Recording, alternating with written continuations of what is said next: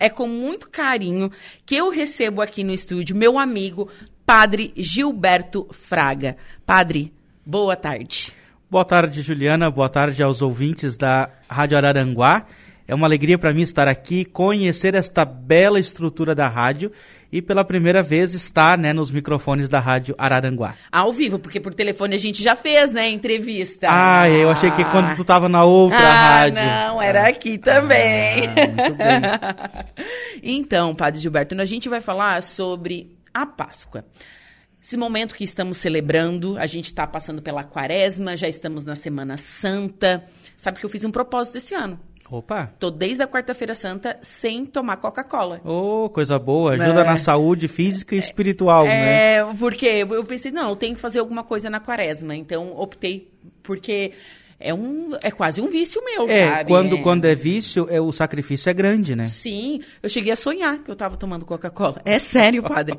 Sério, Já tá sério. chegando a Páscoa, tu vai poder tomar, Eu né? espero, no domingo eu, de Páscoa. é, domingo tu- de Páscoa já dá pra tomar uma coquinha, comer um chocolatinho. então, padre, é, a Páscoa, ela já acontecia antes da vinda de Jesus Cristo para a Terra? Sim, sim. Nós temos no mundo hoje três grandes religiões monoteístas, né? Que, que cu- cultuam é, um Deus apenas.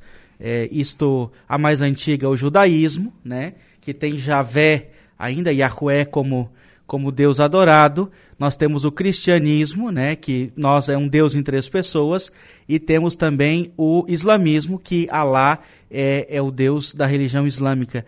E nós que nascemos do judaísmo, nós herdamos também a celebração da Páscoa, é a da Pachá, né, do judaísmo, que é muito antiga. É uma festa que começa é, na primavera, é uma festa da primavera, em que os pastores nômades, que andam com os rebanhos pelos desertos, pelos campos, eles na, na primavera oferecem as primícias das sementes. É uma festa agropastoril, em primeiro lugar. Depois, dentro do próprio judaísmo, ela ganha uma outra conotação.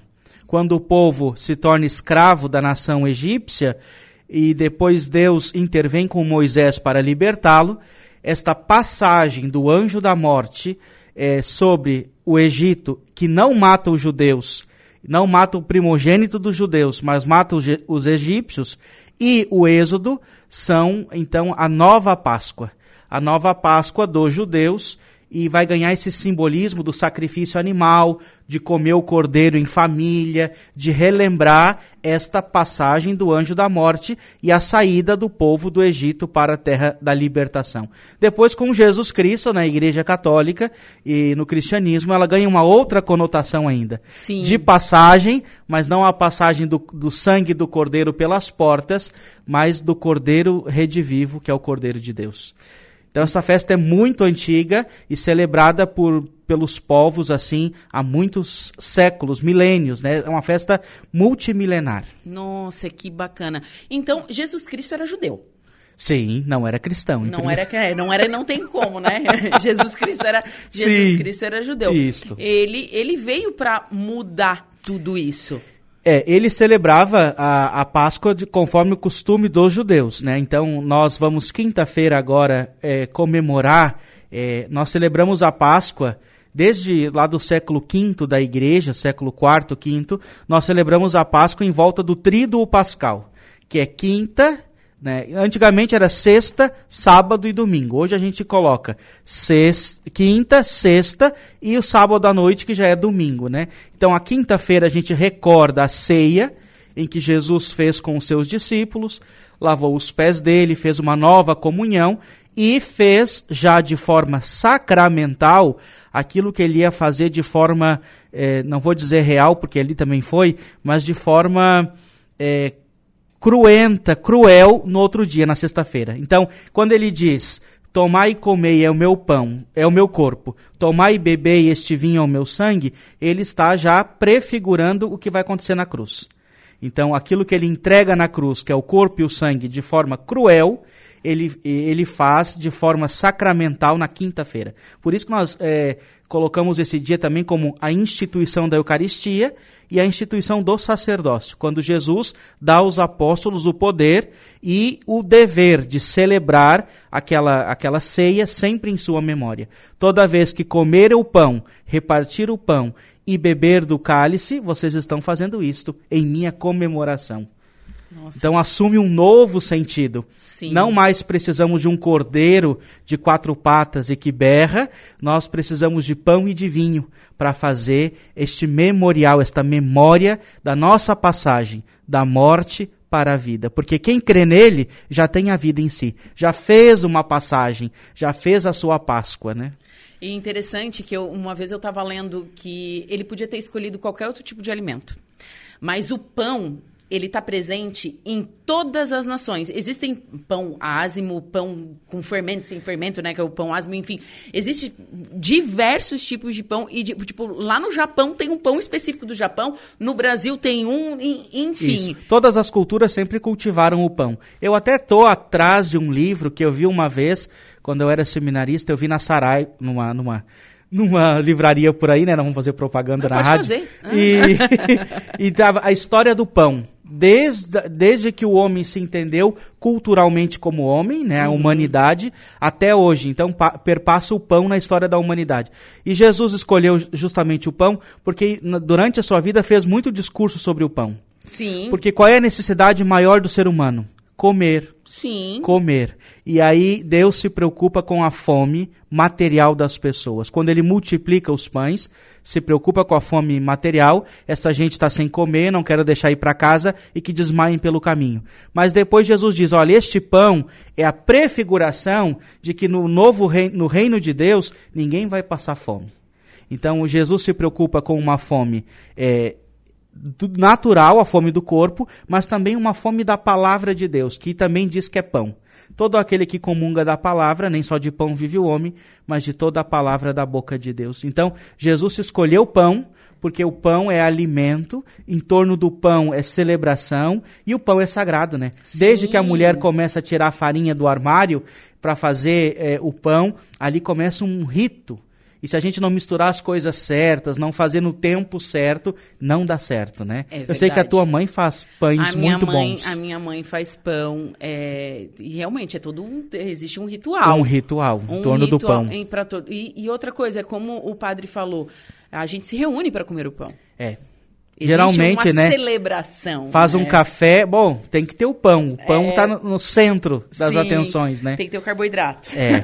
E aí, quando os nutricionistas, as pessoas vão no, no nutricionista, especialmente os mais velhos, a primeira coisa que o nutricionista manda tirar o pão. E é o sacrifício terrível, porque o pão faz parte da história humana. E Jesus diz: Eu quero, neste sinal do pão partilhado e do vinho partilhado, eu quero deixar o meu corpo e o meu sangue.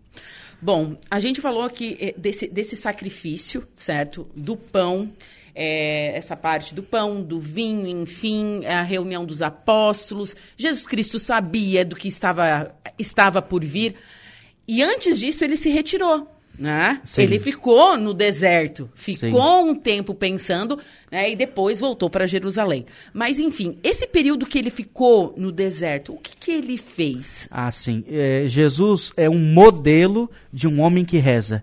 Mas ele é Deus, precisa rezar? Sim, ele precisa todo momento estar em sintonia com o coração do Pai. Então, quando ele vai lá no horto né, na, no Horto das Oliveiras, no Monte Tabor, e sua sangue, na verdade ele, ele está lá fazendo a sua oração e diz para o Pai: Pai, é, afasta de mim esse cálice. Eu conheço a dureza da cruz, eu, eu já vi, eu já né, gente, ainda vou experimentar, mas se é da tua vontade que eu, que eu beba este cálice. Então, quando ele sua sangue, a, a agonia é tão grande, uma agonia interior por causa dos pecados do mundo, porque o homem foi apresentado à liberdade, foi apresentado que Deus quer saciar a fome de pão, e mesmo assim a humanidade rejeita um projeto de amor e de justiça. Então ele diz: para não renunciar ao projeto do Pai, eu vou à cruz. Porque também tem uma, uma ideia de que parece que o pai é assassino. Parece que o pai se compraz com a morte do filho. E, na verdade, tem um, um, um teólogo, René Girard, que vai dizer: não mais vítimas. Jesus Cristo foi a última vítima por todas as vítimas. Ninguém mais precisa ser sacrificado, humanamente falando, porque ele assumiu no corpo dele, na carne dele, também a nossa condição de vítima. Porque, para não renunciar, então, ele vai à cruz. Por quê? Ele podia ter escapado, poderia. Várias vezes ele escapou da morte nos evangelhos, mas ele não fez por obediência, porque para dizer, pai, se eu vim para anunciar a verdade, eu não vou dizer para Pilatos que eu não sou o rei, eu sou. Se eu vim para anunciar não violência, do alto da cruz, eu não vou dizer, vão se ferrar, vocês aqui me crucificaram, não aguento mais. Não. Ele vai dizer, Pai, perdoa-lhes, eles não sabem o que fazem. Então, tudo que Jesus fez é para dizer, eu não abro mão, não arredo o pé do projeto do Pai, que é um projeto de amor para a humanidade. E aí o centurião romano, diante da cruz, vai dizer, este homem verdadeiramente era justo por quê? Porque podendo xingar, se revoltar, eh, podendo fazer, descer até da cruz como eles pediam, ele disse: vamos fazer as coisas como o Pai pensou, sem, sem machucar mais ninguém. Salvar quem mata e quem é morto. E Deus tem sempre esta. A gente tem assim a vontade, né? De pena de morte, de que o mal deve ser extirpado, porque a gente sempre pensa que a pessoa e o mal é uma coisa só. Mas não é. Jesus veio nos mostrar que uma coisa é a pessoa amada por Deus, uma, criada por Deus, e outra coisa é o que ela pratica. Porque, e aí dentro do coração é que nascem as invejas, brigas, e isso Jesus quer transformar tudo na sua cruz na Páscoa. Quer tirar do homem tudo aquilo que é violência, briga, tristeza e colocar dentro o projeto do amor de Deus, que é doação, que é liberdade, que é tanta coisa, né? Que é a escolha do pobre, do vitimado. Depois eu. Estou é, falando demais, né? Mas. Não, mas é, tá todo mundo prestando atenção, estou recebendo aqui feedbacks já é. na nossa live. então, depois, quando Pedro vai anunciar. É, depois da ressurreição de Jesus, dizendo: Olha, esse Jesus que vocês mataram, que vocês levaram à cruz, Deus o ressuscitou. E aí eles pensam: Bah, agora a vítima vem. Vem para quê? Para se vingar? Não vem para dizer: a paz esteja convosco. Então Jesus não se vinga, a sua ressurreição não é para vingança, é para mostrar que, mesmo condenado, quem está dentro do projeto de Deus é vitorioso. Então, para nós cristãos, especialmente cristãos católicos, tem um sentido muito grande a Páscoa. É uma passagem de deixar de ser vitimador para ser solidário com a vítima que é Jesus. E isto inclui hoje tantos tantas pessoas, tantas situações que são ainda crucificadas, né? Sim. Nós temos aí é, prostitutas, temos tantas situações. Toda aquela pessoa que vive à margem da sociedade é um crucificado é com um Jesus. Crucificado. É. E daí você pensa, se Jesus Cristo voltasse agora, agora, nesse exato momento, ele não ia andar assim com qualquer um. Ele ia andar com essas pessoas que vivem à margem da sociedade. Como na época ele fez, né? Sim. Cegos, todos essas... Leprosos, né? Isso. Samaritanos que ninguém queria saber dele. Cobradores de impostos. Sim, ele gostava de andar com a rafuagem, isso é verdade. para salvar a rafuagem, né? Para dizer, também para eles tem perdão de Deus. Sim. Porque os chefes do povo diziam, não, só quem consegue oferecer o sacrifício, só quem segue a lei é que é salvo. E Jesus vai dizer, não, a salvação é oferecida de graça para todo mundo. Pode morar lá no fundo da Galileia, pode morar na Samaria ou morar aqui do lado do templo. Só vai receber a salvação quem abrir o coração para a vontade do Pai. Quem, quem fizer todo o sacrifício e ritual, mas não abre o coração, para ele não valeu a Páscoa.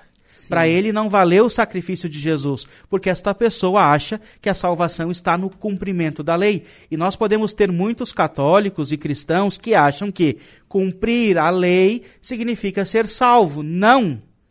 Ser salvo significa amar como Jesus amou, viver como Jesus viveu, é, pregar o que Jesus pregou. Isso é salvação. Isso é dizer, eu já estou participando de um reino novo. Em meio a esse mundo caótico que a gente vive, no meio das relações humanas todas assim destroçadas, fragmentadas. fragmentadas, a gente perdoar, estender a mão é viver uma nova realidade de um mundo que está por vir, que parece tão distante, mas não, tá cheio de gente por aí praticando e fazendo o bem. Só que o bem é silencioso, né? O assim bem como a crucificação de Jesus foi lá em Jerusalém e hoje atingiu o mundo inteiro, chega a nós hoje, 2021, também o bem que a gente faz misteriosamente alcança as pessoas também.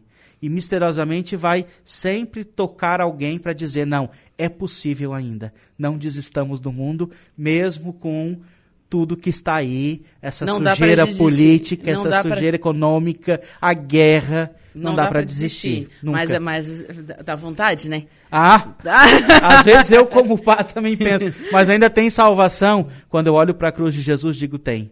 Porque o injustiçado foi é, recompensado por Deus, Pai.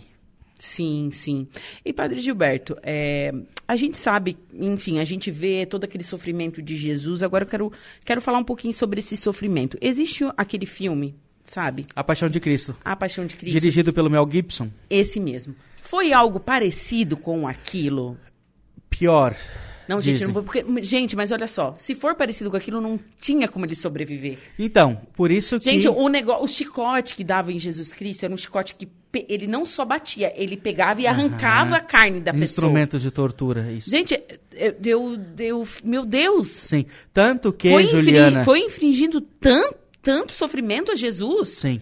Tanto que ele, ele é castigado na sexta de manhã e ali pelas três da tarde ele morre. Ele fica da cruz, na cruz do meio-dia, por volta do meio-dia, até as três da tarde. Isto é um tempo recorde, porque os estudiosos, a cruz mata por asfixia. Então você fica com os braços grudados e os pés também pregados, e essa parte do corpo que você está me observando na live, né? Esta parte da caixa torácica, ela vai comprimindo na medida que tu vai morrer por asfixia. Então, geralmente, uma pessoa que era levada à cruz não era tão açoitada e castigada, porque e ficavam dias na cruz, dois, três dias para morrer Meu Deus. ah, sufocados. Como ah, Jesus sofreu antes toda esta, esta questão ali dos flagelos, ele fica três horas na cruz até morrer. A flechada não matou ele. Não, já Ele já é- estava isso, morto. Quando o soldado é, enfia a lança, é só para testar se ele já está morto. Por quê? Porque aos ladrões que não tinham sofrido este flagelo, eles iam ficar mais dois, três dias na cruz. Mas como era Páscoa e os judeus não queriam que os corpos permanecessem na cruz, porque era festa, então vamos quebrar as pernas. Quando quebra os joelhos, dão umas, uma machadada nos joelhos, o corpo vem todo para baixo e mata na hora. Então os ladrões foram mortos assim, e Jesus, então o soldado, para verificar se ele já estava morto mesmo, enfia a lança e do seu coração aberto pela lança eh, sai sangue e água. Era muito comum. A gente atribui O, sa- ah, o sangue e água é porque o, coração, ah, o sangue do coração já estava decantado, Isso, né? então, Glóbulos brancos e isso. vermelhos. Nós atribuímos isso como assim um significado de fé. Por quê? Porque ali Jesus faz nascer o sacramento da igreja.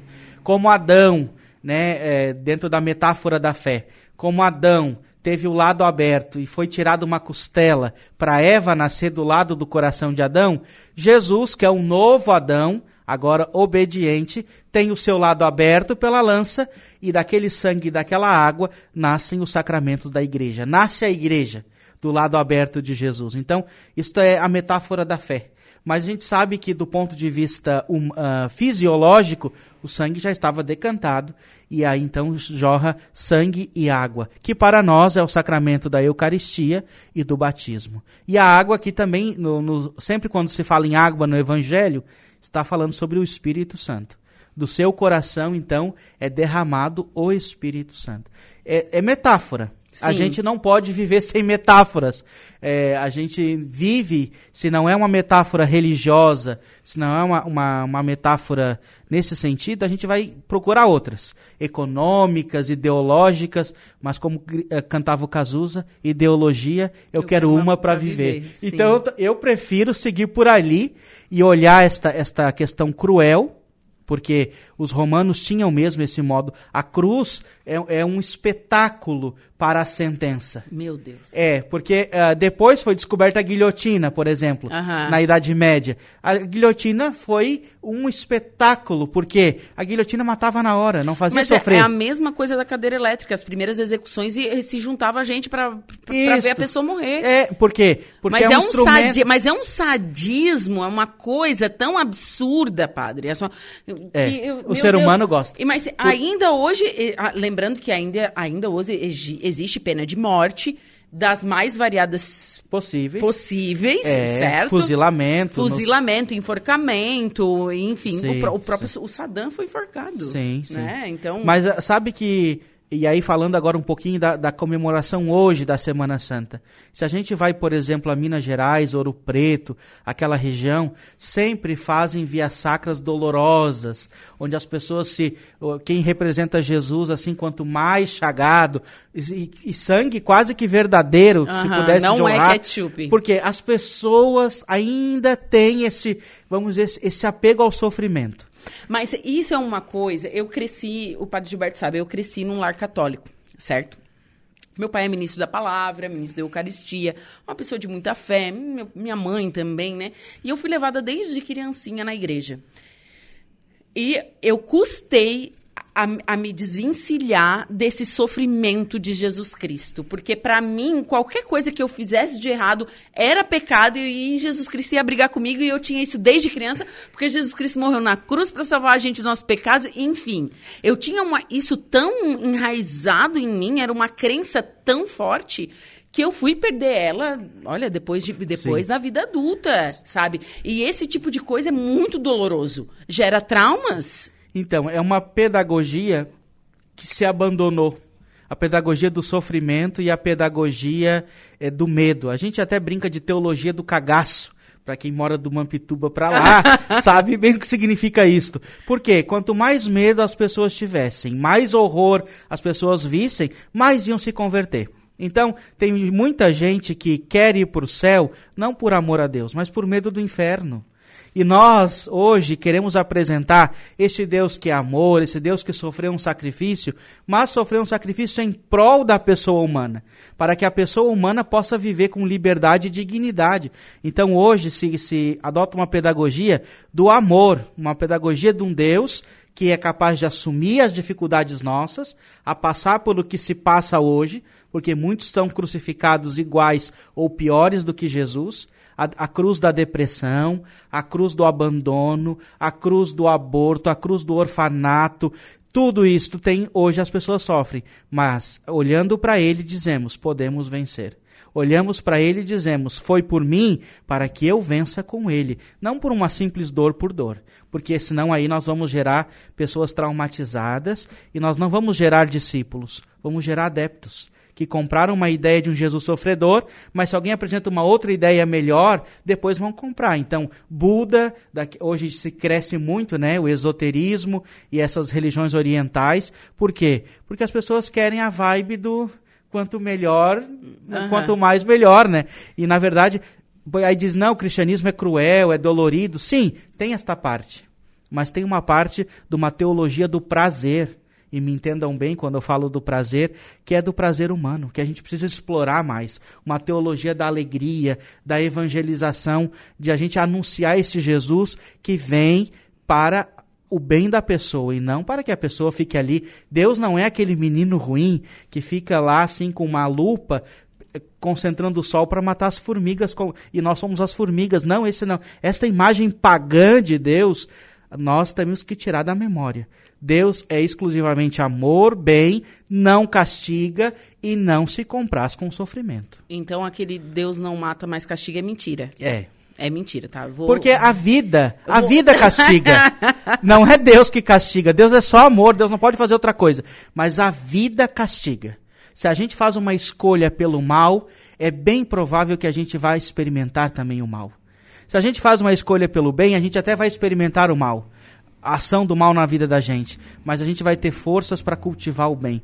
Então eu penso assim, é uma decisão ética, mas especialmente ser cristão não parte de uma ideia ou de um ideal, não. É um encontro com uma pessoa que te ama. E esta pessoa se chama Jesus de Nazaré, que para nós não está morto, para nós está vivo e está é, esperando que a humanidade se coloque como consciência no projeto do Pai. Porque Jesus ainda sofre hoje neste sentido, de que a gente, observando tudo que está aí, ainda não quer abraçar o bem, ainda não quer escolher a vida. A gente prefere escolher armas, a gente prefere escolher é, corrupção, a gente prefere escolher escolas para tal, tal ministério, tudo isso que a gente está vendo hoje no governo, e não vem me dizer que eu sou anti-Bolsonaro ou Bolsonaro, não. Estou dizendo de quem observa e está vendo que é uma escolha não pelo Deus da vida, mas pelo Deus da morte.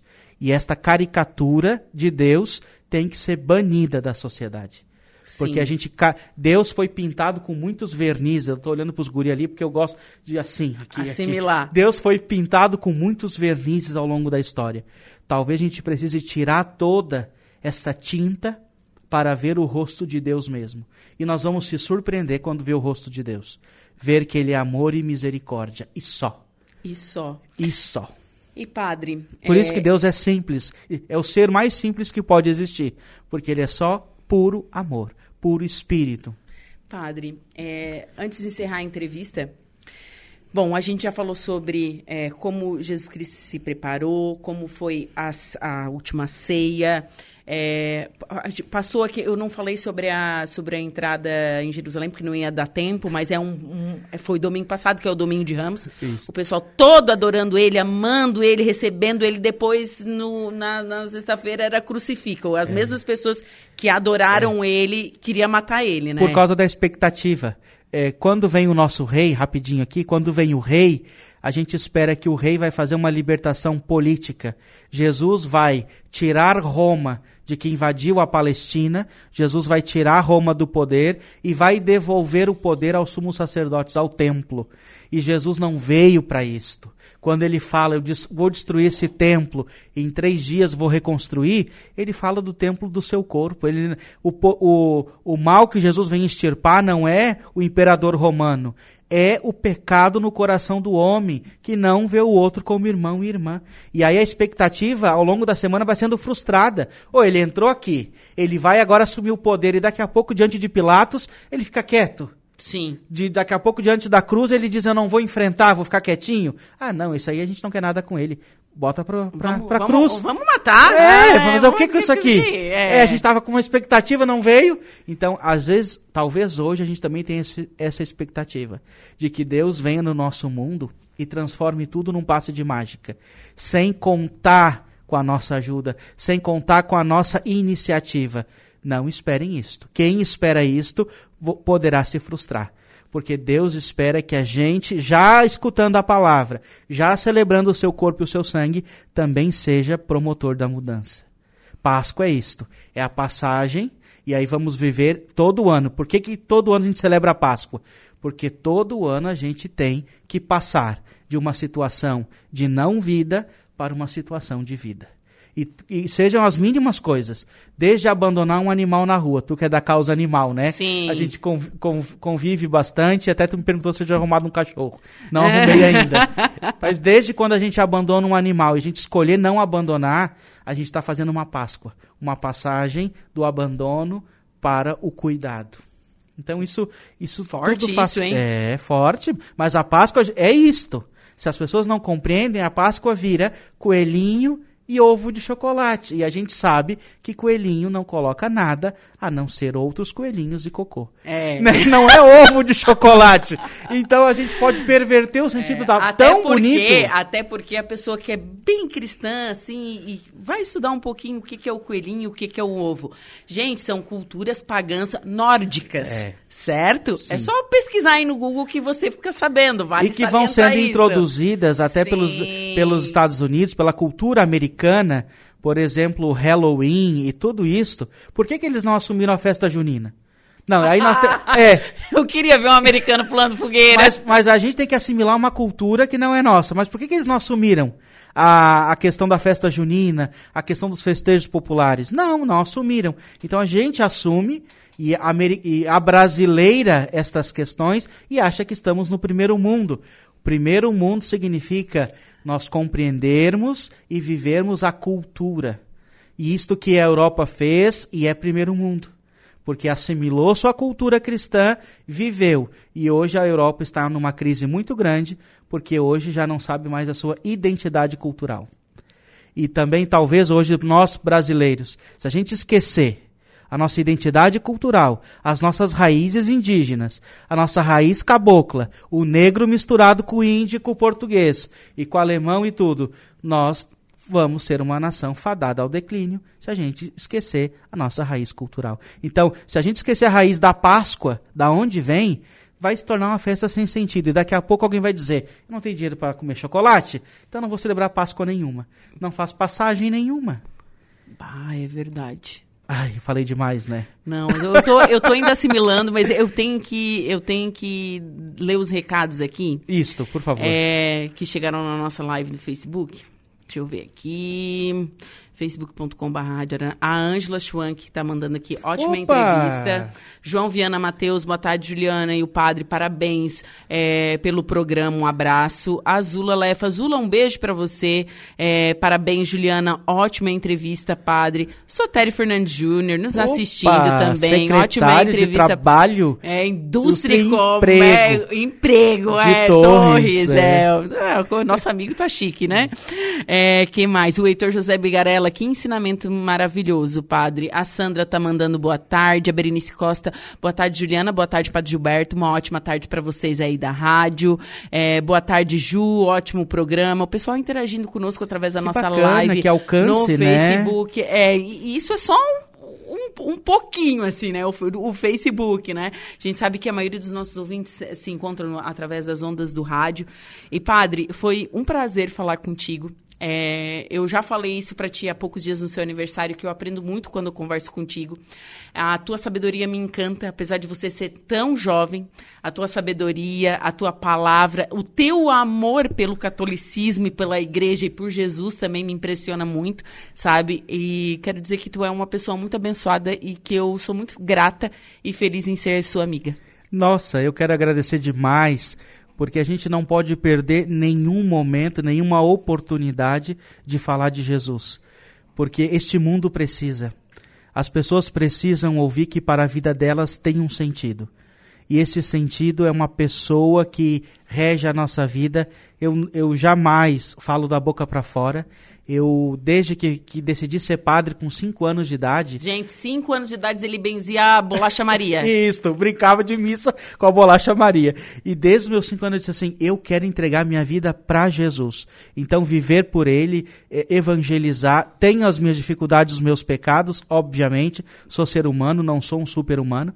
Mas é o estudo e a fidelidade, a escuta de Deus é que vai tornando a gente assim. Então, quero agradecer muito você, querido rádio ouvinte, que permaneceu conosco, que vai assimilar ainda, que vai transmitir isto, que vai compartilhar esta live no Face, porque você lembrou de alguém que precisa ouvir isto, e, e eu acho que é a oportunidade, Juliana, que tu dá às pessoas e de que a rádio proporciona, porque se a gente vai numa TV hoje, o minuto de TV é caríssimo. Uhum. E só quem pode são as grandes famílias. Mas a rádio é um meio popular. Sim. Onde a gente pode trazer as pessoas, por escutar isso, opiniões. Por isso que o rádio, ele não perdeu espaço para a internet. Isso. Porque ele é um instrumento de comunicação super democrático e abrange todas as classes sociais. Isso. E o rádio soube trabalhar da entrada na internet, né? Sim. Com as lives, com tudo, o rádio soube. Então acho que isso é muito, muito bom e parabéns pela